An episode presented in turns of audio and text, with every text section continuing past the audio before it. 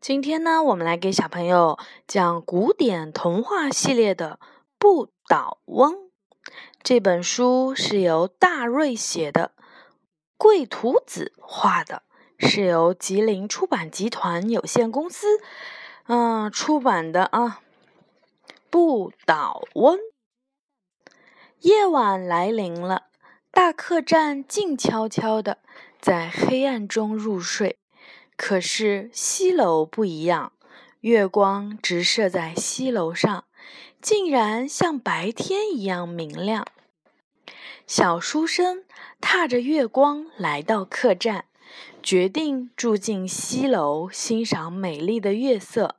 客栈伙计看起来很担心的样子，压低了声音说：“你胆子大吗？”这座小楼可不是很安宁哟。小书生摆摆手，笑着说：“不怕，不怕，我什么不怕。”夜深了，小书生还在烛灯下看书，突然听见了窗边传来了奇怪的声音：“叮咚咚，咕咚咚。”小书生用力地揉揉眼睛，仔细一看，几个三寸高的小人儿从窗户外跳了进来。小书生好奇地凑过去，看着小人儿。小人儿对着小书生吹胡子瞪眼，气呼呼的一溜烟儿跑了。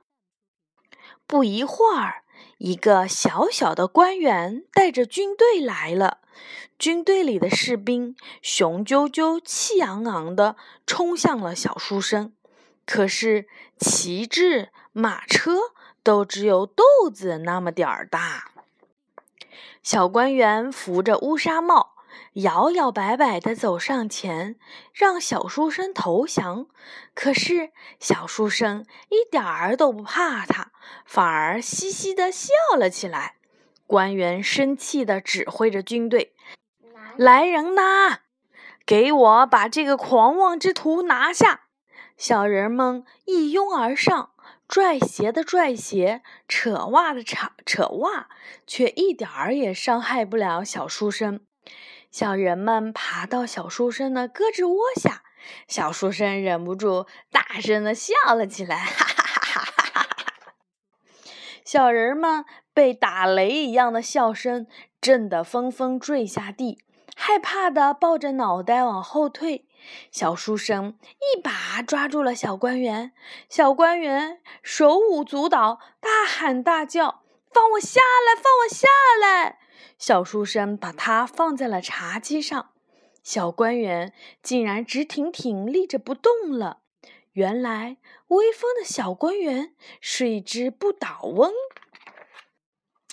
豆大的小人儿接二连三的跪倒在地，纷纷扑通扑通的磕起了头来，恳求小书生把小官员还给他们。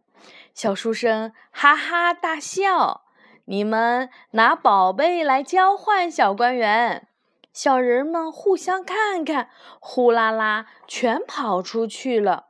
不一会儿，小人们就带着好多好多的金银珠宝回来了。小书生把小不倒翁还给了小人儿，不倒翁动动胳膊，抬抬腿，又变成了活生生的小官员。可是他再也没有开始那么威风了，带着小人们呼啦的一下全逃走了。天刚蒙蒙亮。客栈伙计慌张的到处大喊：“遭贼啦！”原来三寸小人用来交换小官员的金银财宝，都是从店主那里偷来的。好，这个挺有趣的这么个故事说完了，小朋友们晚安。